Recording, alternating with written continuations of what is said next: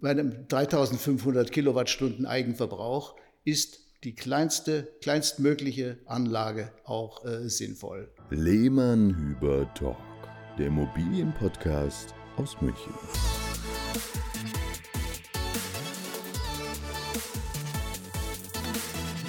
Hallo, Servus und herzlich willkommen zu einer neuen Folge im Lehmann Hüber Talk. Heute haben wir einen speziellen Gast hier bei uns in der Herzogstraße in München und ich darf heute mit dem Sebastian zusammen, Servus Sebastian. Servus Marc. Den Rolf Hüber begrüßen. Servus Rolf, herzlich willkommen in unserem Podcast. Hallo, ich grüße euch. Damit, damit ist es heute der Lehmann-Hüber-Hüber-Talk. Genau, der Lehmann-Hüber-Hüber-Talk. Und warum sitzt der Rolf heute hier? Der Rolf ist selbstständiger Photovoltaikberater und natürlich, also auch, und auch der Papa, der Vater vom Sebastian. Also kleines Familientreffen vor den Mikrofonen heute, aber du bist heute in der Funktion des Photovoltaikberaters hier, um ein bisschen für Aufklärung zu sorgen, denn wir haben das Thema des Öfteren in unserem Immobilienbusiness, Sebastian. Und schön, dass du dich bereit erklärt hast zu kommen. Danke für deinen Besuch und wir sind schon ganz gespannt auf das Thema heute, denn äh, es wird viel durch die Presse gejagt zu diesem Thema und ich glaube, es gibt auch gefährliches Halbwissen draußen das, in der das, Welt. Das wollte ich gerade sagen. Wir werden immer wieder damit konfrontiert bei Besichtigungen, vor allem wenn es um Häuser geht, äh, warum die Leute meinen, da geht doch das nicht und da geht doch das doch und dabei geht es gar nicht und so weiter. Also deswegen heute mal ein bisschen Basiswissen. Wir wollen nicht zu sehr in die Tiefe gehen. Ähm, in die Tiefe könnt ihr dann gerne mit dem Rolf im persönlichen Gespräch gehen. Aber jetzt Fangen wir vielleicht mal mit den ganz grundlegenden Basics an. Was ist Photovoltaik eigentlich? Ja, hallo erstmal. Äh, danke für die Einladung. Photovoltaik ist ein so spannendes Thema, in dem ich, äh, dem ich mich in meinem reiferen Alter gerne und begeistert widme und mich tief eingearbeitet habe und gerne Tipps gebe und als neutraler Berater ähm, zur Verfügung stehe. Photovoltaikanlagen erzeugen elektrischen Strom. Im Gegensatz zur Solarthermie, die ausschließlich für Brauchwasser und die Warmwasserversorgung zu, äh, zur Verfügung steht. Damit haben wir nämlich schon mal den, das erste Halbwissen, was sehr verbreitet ist, weil viele meinen nämlich, Solar ist gleich Strom, aber äh, ja, manchmal wird das ein bisschen vertauscht. Danke schon mal dafür. Die, ähm, lieber Rolf, die, die Photovoltaik ähm, speist den Strom ein in, in den, in den, in den, äh, in den ähm, Stromkreislauf des Hauses oder wie muss ich mir das faktisch vorstellen? Ja, zuerst mal muss sie generiert werden und generiert wird sie über die ähm, Photonenenergie, die aus dem sichtbaren Licht einstrahlt und in Gleichstromform aus den Modulen heraus äh, zur Verfügung gestellt wird. Diese äh, Gleichstrom-Stromform äh, geht dann über Leitungen in einen sogenannten Wechselrichter und dann geht sie erst in die Speichermedien, die in unterschiedlichster Form zur Verfügung stehen. Prima. Also dann danke schon mal für die Aufklärung. Ähm, ich glaube, ich, ich habe jetzt schon was gelernt. Ja, ich auch, auf jeden Fall.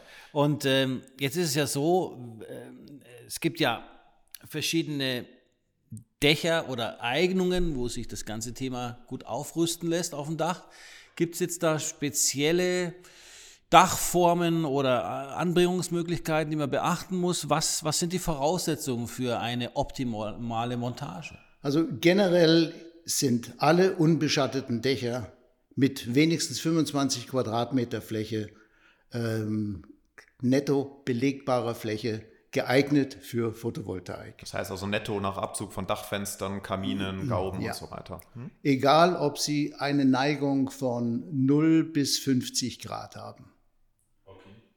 Optimal ist natürlich die Ausrichtung äh, nach Süden. Ja.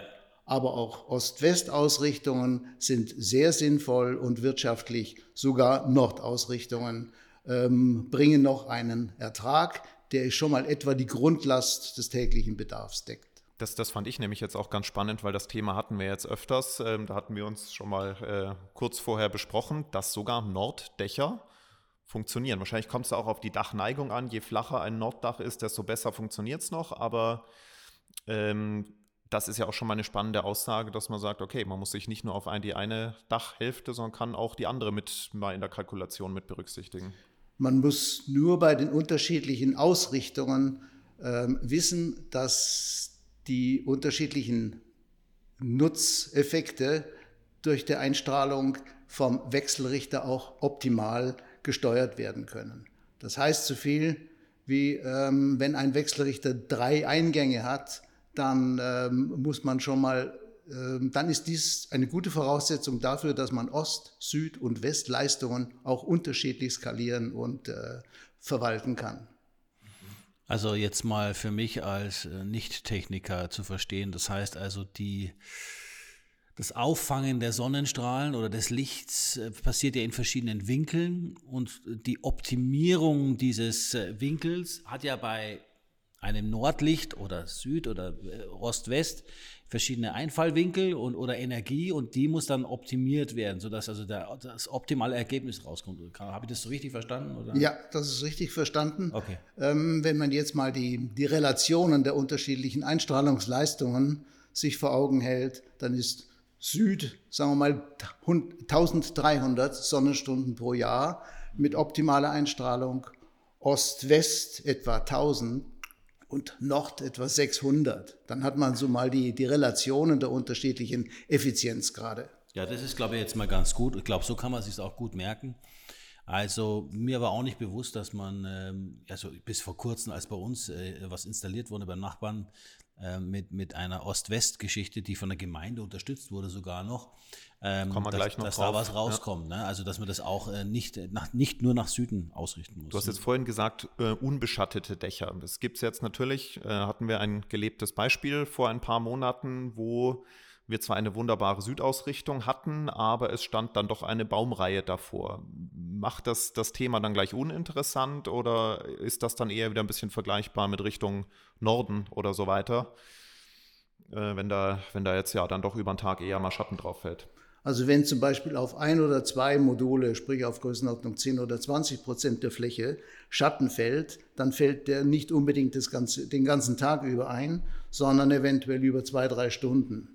Und dem kann man dann äh, gerecht werden, indem man äh, sogenannte äh, Optimierer einsetzt, die diesen Schatten oder diese Minderleistung dann wieder hochskalieren auf das Niveau der anderen, sodass also das schwächste Glied in der Kette einigermaßen aus, rausgefiltert wird. Bei einer nachträglichen Anbringung, wie es ja oft passiert, einer Photovoltaikanlage, muss es ja nun auch ein, ein, ein, ein Kabel geben, ein etwas größeres Kabel geben, das natürlich dann zu den Speichern läuft. Ähm, wo wird denn das Kabel in einem äh, herkömmlichen Mehrfamilienhaus oder Einfamilienhaus, Doppelhaushälfte, Reihenhaus denn dann verlegt? Äh, jetzt mal so als also, Genau, das muss ja vom Dach in den Keller kommen. Ja, muss ja irgendwie runterkommen. Nehmt ihr da den, den Schornstein also, oder was macht ihr da? Runtergekommen ist bisher jeder. Ja. Der eine entweder über einen äh, Leerschacht, einen äh, Leerkamin ja. oder an der Außenwand äh, entlang über einen, ähm, über einen Kanal oder einen Tunnel, den man außen äh, einigermaßen optisch verträglich äh, anbringt. Das ist aber dann der Job des Elektrikers, oder? Der dann äh, den Teil dann übernimmt? Oder? Nein, das macht normalerweise noch derjenige, der die DC-Montage, Schrägstrich die Gleichstrommontage oder Modulmontage auf dem Dach vornimmt. Rolf, gehen wir mal raus aus der Technik und steigen aber gleich wieder ein. Äh, kurz zu dir. Du ähm, machst das äh, in Form eines Beraters, weil du auch wahrscheinlich festgestellt hast, dass viel Beratungspotenzial da ist und viel Unwissenheit da ist. Und bevor man jetzt einfach auf eine Firma zugeht, bist du nochmal davor geschaltet, um eben vielleicht auch schon den, äh, die ersten Kardinalsfragen zu klären, um zu gucken, was braucht der Kunde eigentlich und was geht überhaupt. Und dann suchst du die entsprechende Firma raus oder wie muss ich verstehen, äh, dich als Berater für Photovoltaik verstehen? Was, was, was, äh, wen sprichst du an oder wer, wer, wie, wie hilfst du in der Stufe? Ich bekomme Tipps und Kontakte von unterschiedlichen Firmen und äh, äh, vereinbare Termine und äh, stelle mich wirklich erstmal vor als Berater, als Informant, ähm, also als derjenige, der die Leute vorbereitet auf weiterführende Gespräche. Wie schaut es denn jetzt eigentlich aus, wenn ich jetzt Eigentümer von einem Haus bin, das da steht und ich habe mal ein grundsätzlich geeignetes Dach? Brauche ich für die Montage einer Photovoltaikanlage eine Baugenehmigung? Nein, äh, ist alles ganz schlicht und einfach geregelt mittlerweile. Äh, jeder hat das Recht, eine Montage äh, auf seinem Dach. Also es muss natürlich der Hauseigentümer derjenige sein, der schon noch darüber befindet, ob auf seinem Dach eine Anlage montiert werden soll oder nicht.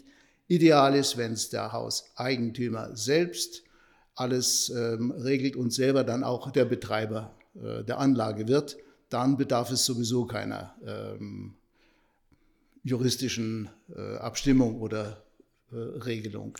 Parallel dazu gefragt, äh, wenn es jetzt eine WEG ist, also ein Mehrfamilienhaus, nehmen wir mal ein kleineres Mehrfamilienhaus, sechs Parteien und die einigen sich jetzt, komm, wir machen jetzt aufs Dach, weil es auch gefördert wird etc., vielleicht ähm, eine Photovoltaikanlage. Dann braucht man den Mehrheitsbeschluss, dann läuft es über den Verwalter, oder? Dann läuft es ganz normal, dann ist der Verwalter, der, der, der beauftragt und äh, dann teilen sich halt die, das zahlen sich die Eigentümer die Kosten, legen es um. Aber da ist dann letztendlich ähm, nur ein Mehrheitsbescheid, glaube ich, notwendig. Ich weiß es nicht. Hast du schon mal ein WEG-Thema gehabt? Wir haben äh, schon häufig das WEG-Thema gehabt und grundsätzlich ist erforderlich, dass eine Anlage auf einem Dach je äh, Flurstück äh, gestattet ist, beziehungsweise eventuell zwei Anlagen ähm, bis maximal 30 Kilowatt Peak, aber auf die Technik kommen wir später noch. Mhm. Ähm, und wichtig ist aber, dass jede Anlage ausschließlich einen Hauptzähler hat, und die Stromverteilung innerhalb der ähm, WEG oder der einzelnen Verbraucher, die muss rechtlich geregelt werden, ähm, weil grundsätzlich jeder eigentlich das Anrecht darauf hat, einen eigenen Stromanbieter zu wählen, sodass das also schon ganz eindeutig abgeklärt werden muss, wer die Verwaltung ähm, durchführt und die Abrechnung. Normalerweise sind es dann die Hausverwaltungen, Steigen wir mal ein bisschen ins Zahlenwerk ein. Also ich meine, man kann immer so ganz plump sagen, für wen lohnt sich's ähm, und für wen lohnt sich's nicht. Wahrscheinlich Dach und bauliche Voraussetzungen sind mal so das Wesentliche, ähm, ob sich das Ganze lohnt. Ähm, du hast schon gesagt, was so die Mindestgröße sein sollte aus, äh, aus Erfahrung. Kannst du da jetzt einfach mal so an einer groben, ich weiß, jeder Fall ist anders, aber mal so grob eine Kalkulation ansetzen, was kostet so eine Anlage und was bringt sie dann jetzt bei einer durchschnittlichen Größe an Ertrag? Also grundsätzlich ähm, ist jede Anlage ab 3500 äh, Kilowattstunden Verbrauch ähm, wirtschaftlich darstellbar. Also eine ähm, bei einem 3500 Kilowattstunden Eigenverbrauch ist eine die kleinste, kleinstmögliche Anlage auch äh, sinnvoll. 3500 ist dann so ein Familienhaus mit kleiner Familie. Ja. Also ich, ich, also ich habe immer so 2400 im Jahr für einen Zwei-Personen-Haushalt. Ja, also wir haben ein bisschen weniger, ich weiß ja, nicht warum, aber. Keine ja. Ahnung, bei mir läuft der Fernseher wahrscheinlich öfter wie bei dir. Da ist dann eigentlich möglicherweise das Balkonkraftwerk schon ausreichend, um, um sinnvoll zu sein. Mhm. Kommen wir auch nachher also, noch drauf auf die, auf die Alternativen, ja. Also was die, ähm, die Kosten-Nutzen-Betrachtung ähm, betrifft, sollte man in jedem Fall eine sogenannte äh, 5 Kilowatt Peak-Anlage wenigstens haben, damit eine, äh, ein Nutzenverhältnis sich so darstellen lässt, dass man sagen kann, und in 10 oder 12 Jahren hat sich das in Anführungszeichen amortisiert. Mhm. Also Kilo, Kilowatt Peak heißt dann quasi Spitzenleistung, die die Anlage theoretisch bei optimaler Ausnutzung bringen kann, oder?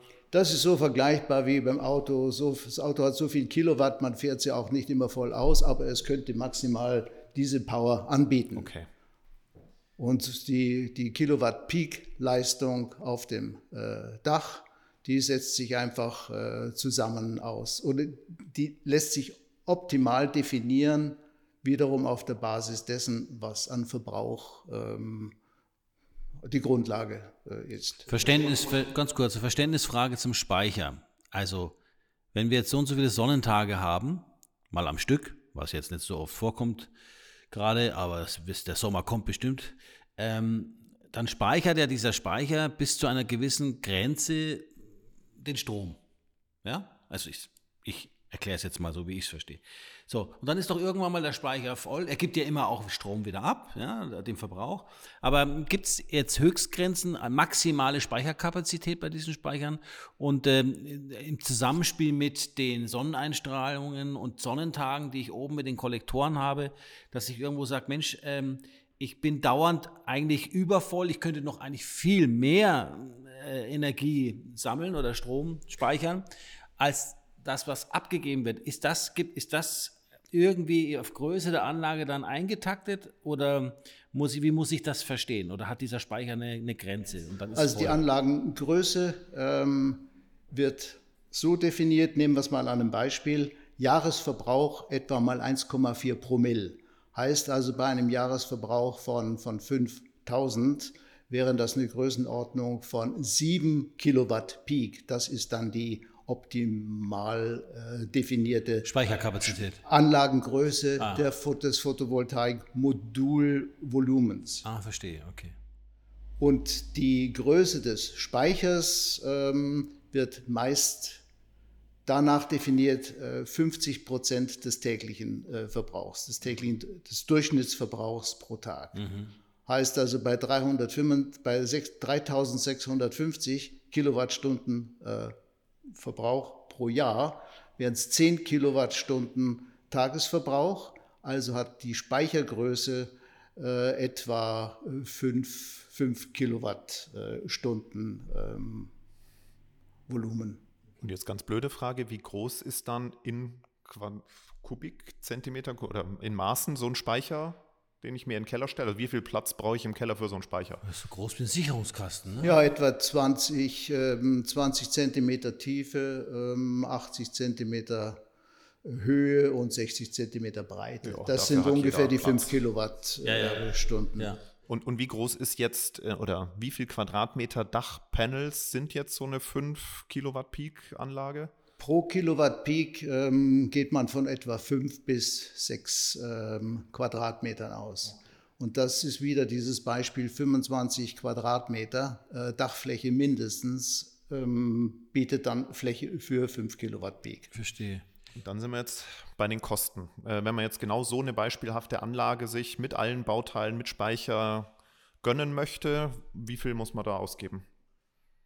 Bei dieser kleinen Anlage äh, von 5 Kilowatt Peak muss man schon fast, bis sie komplett montiert und installiert ist, von äh, 3300 Kilowatt, äh, 3300 äh, Euro pro Kilowatt Peak sprich 17, 18, 19.000 Euro.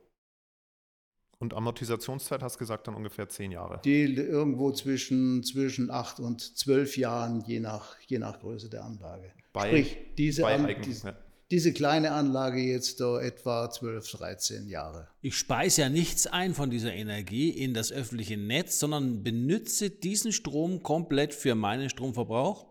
Oder, oder anders gesagt, ähm, fließt diese, diese, dieser Strom irgendwo in ein, zu einem Anbieter, von dem ich dann wieder, ähm, sagen wir mal, eine Gutschrift kriege oder wie muss ich das verstehen? Oder geht das direkt in meinen Stromkreislauf rein? Also man kann maximal bei optimaler Speicherauslegung 75 Prozent äh, dessen, was man verbraucht, über Eigenproduktion darstellen oder kompensieren. Und die anderen 25 Prozent gehen dann in jedem Fall in die fließen zurück zum Energieanbieter, die einem dann mit 8,2 Cent pro Kilowattstunde äh, vergütet werden. Das war auch schon mal mehr, gell? Viel das, mehr. Das war schon mal, schon mal mehr. Dafür sind aber jetzt diese gesamten äh, Voraussetzungen deutlich vergünstigt, mhm. weil seit Januar diesen Jahres ähm, brutto gleich netto ist, sprich die Angebote äh, und äh, Rechnungen werden ohne Mehrwertsteuer gestellt und äh, die ähm, geldwerten Vorteile aus der Nutzung oder aus dem internen Verkauf, Weiterverkauf des Stromes sind ähm, steuerneutral. Das ist ja dann schon mal auch ein großer Bestandteil der indirekten Förderung. Ja. Ähm, wenn ich jetzt sage, ich will so eine 18.000 Euro Anlage mir auf mein Einfamilienhaus machen, gibt es dann irgendwie noch so KfW-Programme, wo ich vergünstigste Zinsen kriege ähm, oder muss das Geld aus Eigenkapital kommen? Die KfW-Förderungen sind äh, nicht mehr extrem attraktiv und die Banken lieben sie sowieso nicht, weil sie nicht mehr daran verdienen. Ähm, es gibt aber speziell von der Stadt München Fördermittel in Höhe von 1500 Euro pro Anlage als solche, ob klein oder groß, äh, ist jetzt weniger relevant. Und für die Kilowatt Peak ähm, Leistung ähm, pro Kilowatt Peak 300 bis 350 Euro Zuschuss. Mhm. Also das heißt, heißt, also bei einer 5 Kilowatt Peak Anlage sind es 1500 plus ähm, 1500 Euro für die äh, Module. Drei, dreimal, genau, 300 mal 5. Ja, dann bin ich noch beim äh, Restinvestition von 15.000. ja. Und das jetzt mal gerechnet pro Monat auf die Jahre hoch, ja, ich glaube, da ist die Amortisierung dann nicht mehr so weit weg. Das bekommt man aber dann nur einmal und nicht jährlich. Ja, ist klar. Aber bei den Strompreisen, die wir jetzt aktuell haben, Sebastian, es ist ja doch ein bisschen angezogen, müsste sich ja die Amortisierungszeit etwas verkürzt haben auch, ne? Die Amortisierungszeit ist jetzt bei den ähm, Preisen, beim Preisniveau, das aber schon nach oben angezogen hat, weil die Nachfrage so gigantisch gewachsen ist mhm. Äh, und mittlerweile hohe Lieferzeiten da sind, ähm, schon wieder äh, so, dass eine Amortisation unter acht Jahren ähm, ein Traum wäre. Ja. Ja. Die wird dann hoffentlich ein Vielfaches von acht bis zehn Jahren sein. Die Nutzungsdauer, ja, die, die geht äh, über 30 Jahre hinaus, weil die äh, Anlagen, speziell die Module, das inzwischen hergeben und ja auch ähm, Garantien von den Herstellern abgegeben werden äh, bezüglich der, äh, der, der, ja, wie soll man sagen, der, der Leistung, mhm. also Leistungsgarantien, die in 30 Jahren immer noch ähm, sich beziehen auf etwa 85, 87 Prozent der definierten äh, Anlagenleistung. Rolf, ich habe zwei Fragen. Einmal nochmal eine Verständnisfrage. Elektrisch betriebene Autos mit einem Speicher haben einen großen Akku. Das ist eine ganz andere Form von Akku wie der Speicher des Stroms über das Photovoltaik. Ist das richtig? Nein, der ist nicht anders. Das, äh, Strom wird immer in Form von Gleichstrom äh, gespeist oder gespeichert. Ich brauche aber eben für, ja klar, für diese Energie kleinere Speicher, deswegen haben wir auch. Es geht nur die Größe, ja. ja die, die Speichertechnologie ist, ist, die gleiche. Ist die gleiche, okay.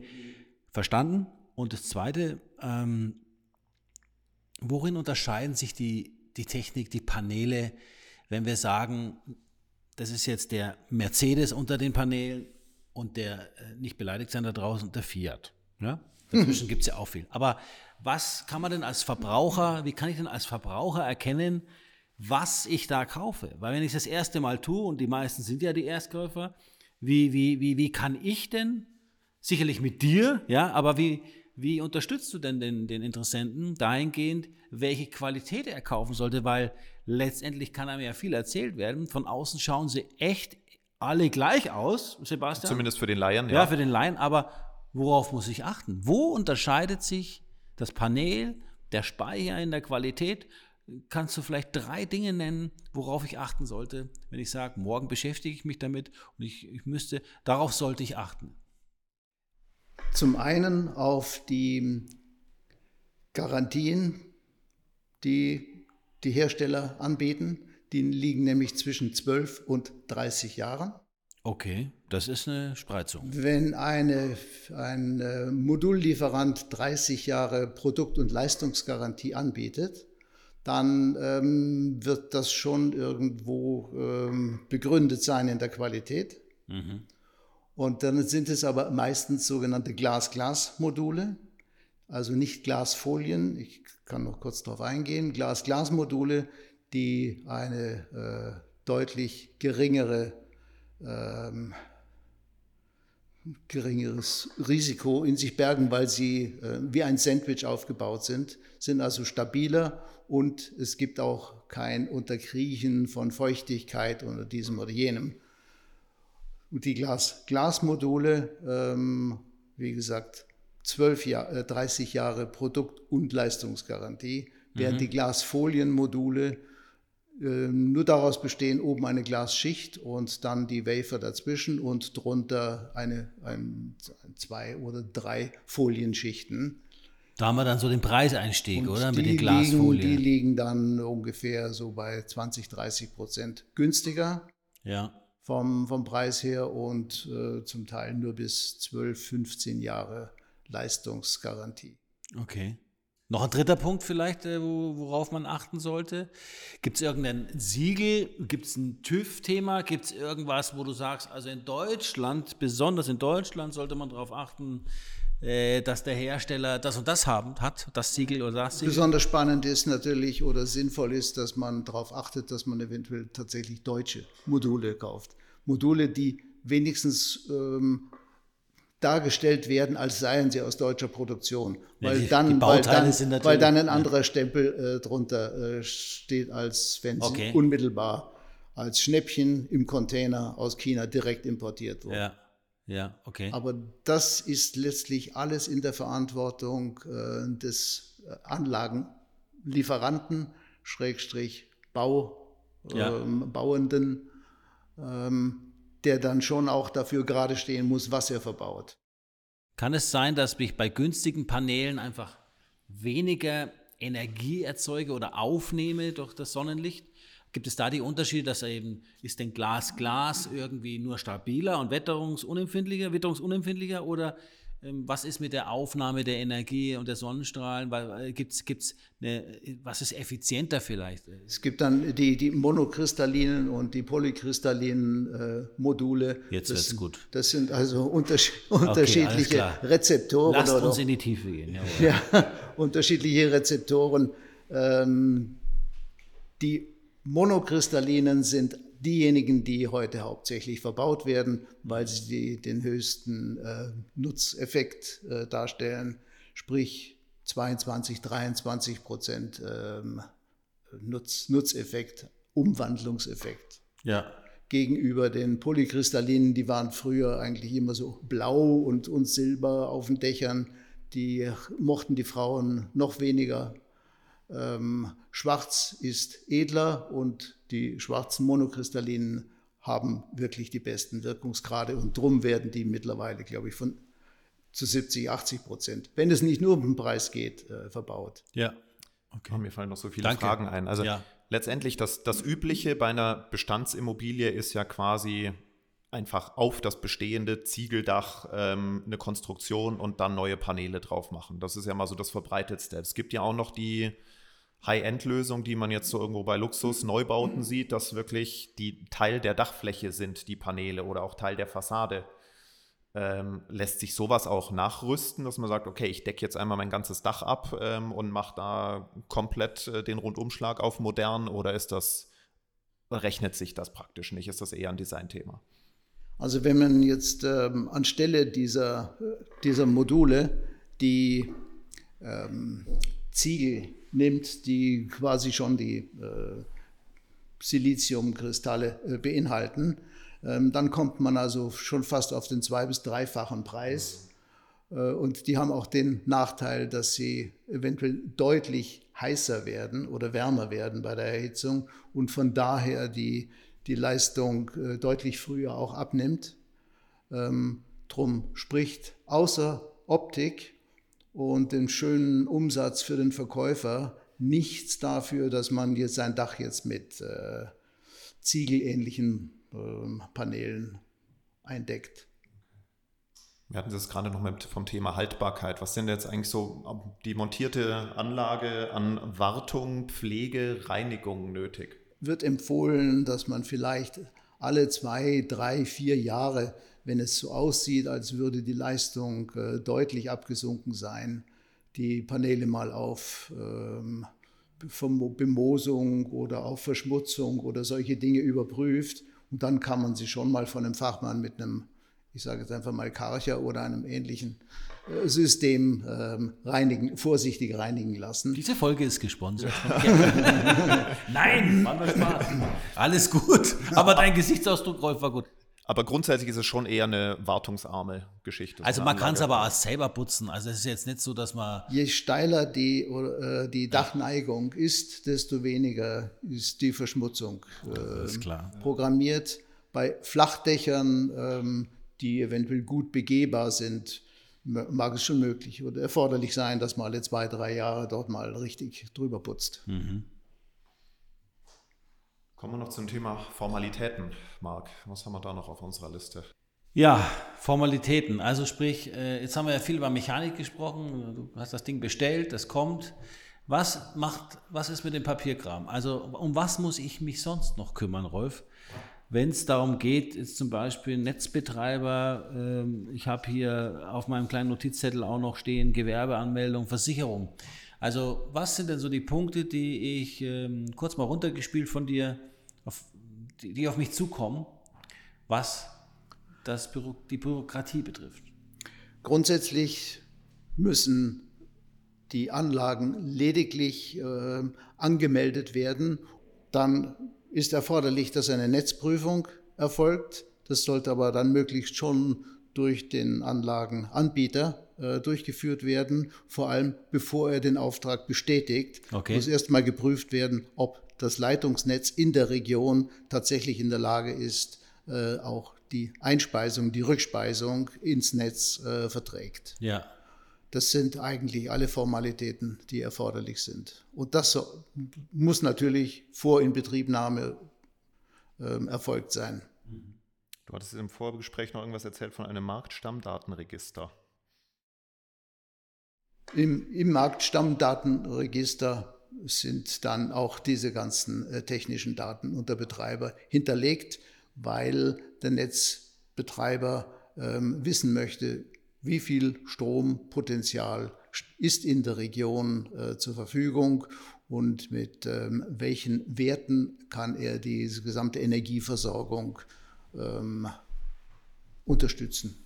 Also angenommen, ich wechsle jetzt den Stromanbieter, ne? Zum Beispiel. Äh, habe meine, meine, äh, meine, meine, meine Photovoltaikanlage habe ich auf dem Dach. Ich bin jetzt bei XY Stadtwerke und jetzt sage ich, jetzt gehe ich zu Plompeng Strom, ja? weil die günstiger sind. Was muss ich beachten? Ähm, du hast jetzt gesagt, du hast schon eine Anlage auf dem Dach. Ja, zum Beispiel. Ich habe jetzt schon eine Anlage auf dem Dach, habe die angemeldet bei dem Netzbetreiber, nämlich Stadtwerke XY. Ja, die, da läuft, das läuft alles. Wunderbar. Und jetzt sage ich, na, ich mag jetzt den Stromanbieter wechseln. Aus irgendwelchen Gründen. Weil es günstiger ist, weil ich ein Angebot bekommen habe und die catchen mich jetzt. Was muss ich beachten? Da dürfte es weniger Erfahrung geben in dem Bereich, weil derjenige, der schon die Anlage auf dem Dach hat und schon seine Bewilligung hat und alles läuft und der auch die Vergütung Der wechselt reg- nicht mehr. regelmäßig bekommt, der hat ja den großen Vorteil aus dem Strombezug nicht mehr, weil er ja eigentlich seine möglichst 75 Prozent schon selber produziert. Also da hatte, hätte er keinen Vorteil von einem We Wechsel. Okay, und wenn das jetzt vorher macht, also Kunde fragt dich, du pass auf, ähm, wir machen das mit dem PV, aber ich würde ganz gern woanders hingehen und nicht beim, St- bei den Stadtwerken. Wahrscheinlich musst du es halt einfach bei demjenigen anmelden, bei dem du gerade Kunde bist, wenn du die Anlage montierst oder montieren willst. Wahrscheinlich, ja, aber ich frage ja nur. Ja. Ja, und ähm, dann wird der, der Neue sich darum bemühen, wenn er daran Interesse Aber hat. möglich ist es. Es ist in jedem Fall möglich, da ist nichts reglementiert. Alles klar, super. Dann war noch Versich- Stichwort, genau, Gewerbeanmeldungen. ja, machen wir erstmal Versicherung. Versicherung und Ja. dann, ja.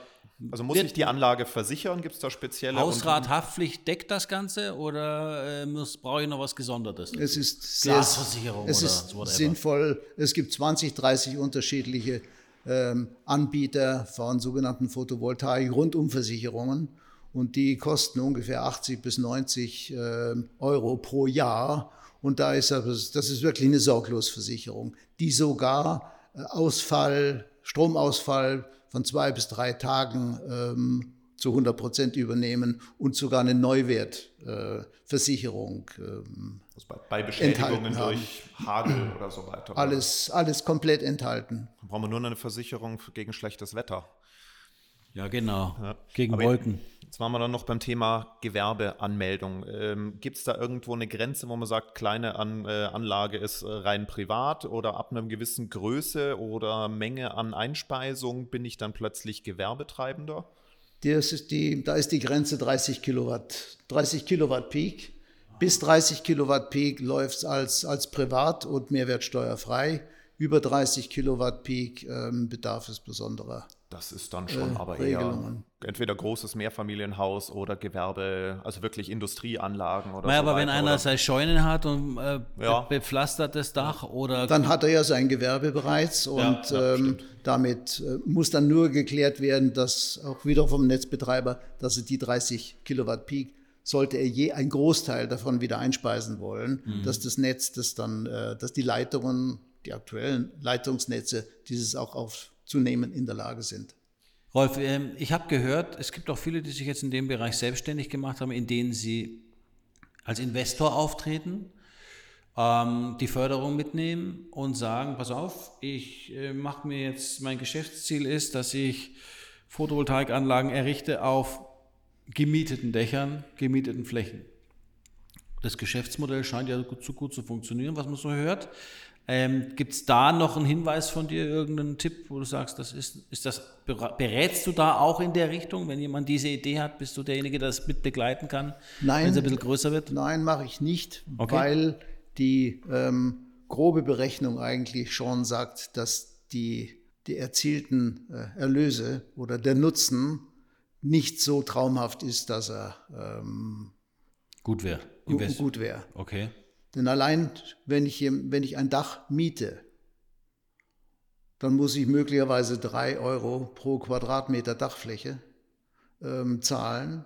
Macht im Jahr eine Größenordnung von 2000 Euro ungefähr aus, die ich allein schon an Miete bezahlen muss. Und das äh, neutralisiert schon fast den, den Ertrag aus der Anlage, den ich für mich selber eigentlich haben möchte. Da muss man nochmal nachschauen, welches. Geschäftsmodell das war, aber Ich glaube, also ich glaube, da geht es dann wirklich eher um die noch größeren Anlagen, dass du einfach nur Ja. ein Stück Acker oder sowas, äh, aber das Das bei ist- den ist dann- Freifeld, Freifeldanlagen, äh, bei den groß, großflächigen Anlagen, da gibt es schon noch. ähm, darf man hier auf. Freizeitgrundstücken PV-Anlagen errichten?